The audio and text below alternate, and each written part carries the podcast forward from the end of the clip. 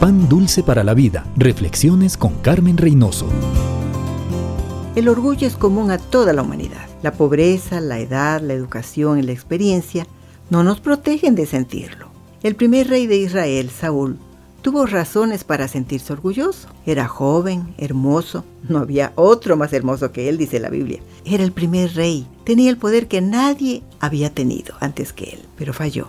Para tener éxito, Saúl necesitaba recordar que Dios le había escogido, le había dado el poder y Dios le había creado con los dones necesarios para triunfar en la tarea que le había encomendado.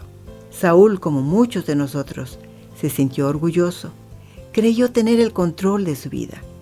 Su orgullo le llevó a violar la ley de Dios y a desobedecer. Su orgullo fue su caída y puede llegar a ser nuestra caída. Sometámonos humildemente a Dios, confesemos nuestro orgullo. Si lo tenemos, busquemos a Dios. Él nos ayudará a vencer.